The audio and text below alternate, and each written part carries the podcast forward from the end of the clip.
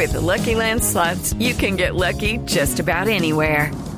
This is your captain speaking. Uh, we've got clear runway and the weather's fine, but we're just going to circle up here a while and uh, get lucky. No, no, nothing like that. It's just these cash prizes add up quick. So I suggest you sit back, keep your tray table upright, and start getting lucky. Play for free at LuckyLandSlots.com. Are you feeling lucky? No purchase necessary. Void where prohibited by law. 18 plus terms and conditions apply. See website for details. Semana de candidatos presidenciales en Voz Populi y hoy reflexiones del fake news, de las mentiras en las redes. Ojo, señores, mucha atención. Solo confíen en las fuentes y en los medios, en los medios serios y constantes. Aquí está Mauricio Quintero, entre el Quintero. Métase entre el Quintero en Voz Populi.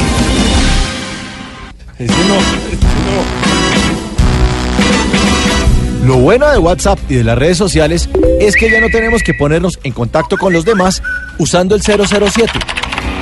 El problema es que a veces el mundo no es suficiente. El fin de semana pasado estaba dando vueltas un mensaje de un señor de Medellín que decía que a la hermana, como era simpatizante de Duque, la habían declarado muerta para que el próximo domingo no pudiera votar por este candidato.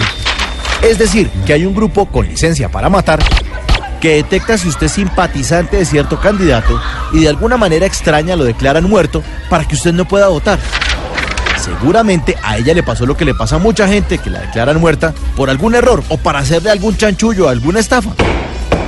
Pero no nos vengan a decir que ella es como la novia de James Bond, que la persiguen, la interceptan y le cambian sus datos personales para restarle un miserable voto a Iván Duque, que va de primero en todas las encuestas. Yo como que confío más en la espía que me amó.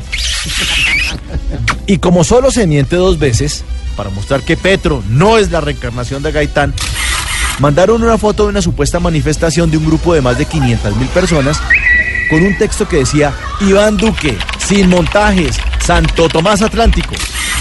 Pero así como Santo Tomás, yo, hasta no ver, no creer, me puse a buscar y encontré que esa fotico correspondía a un concierto de una banda alemana llamada Rammstein, que hizo un concierto en un festival que se llamaba Rock Over Volga, celebrado en Rusia en 2013.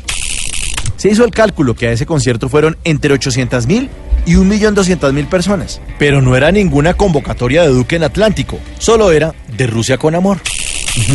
Y como el mañana nunca muere, los colombianos esta semana tenemos que activar nuestra malicia indígena, porque por ahí hay mucha gente que cree que uno es güey, güey. Bond, Bond, Bond, James Bond. Thank you, mister.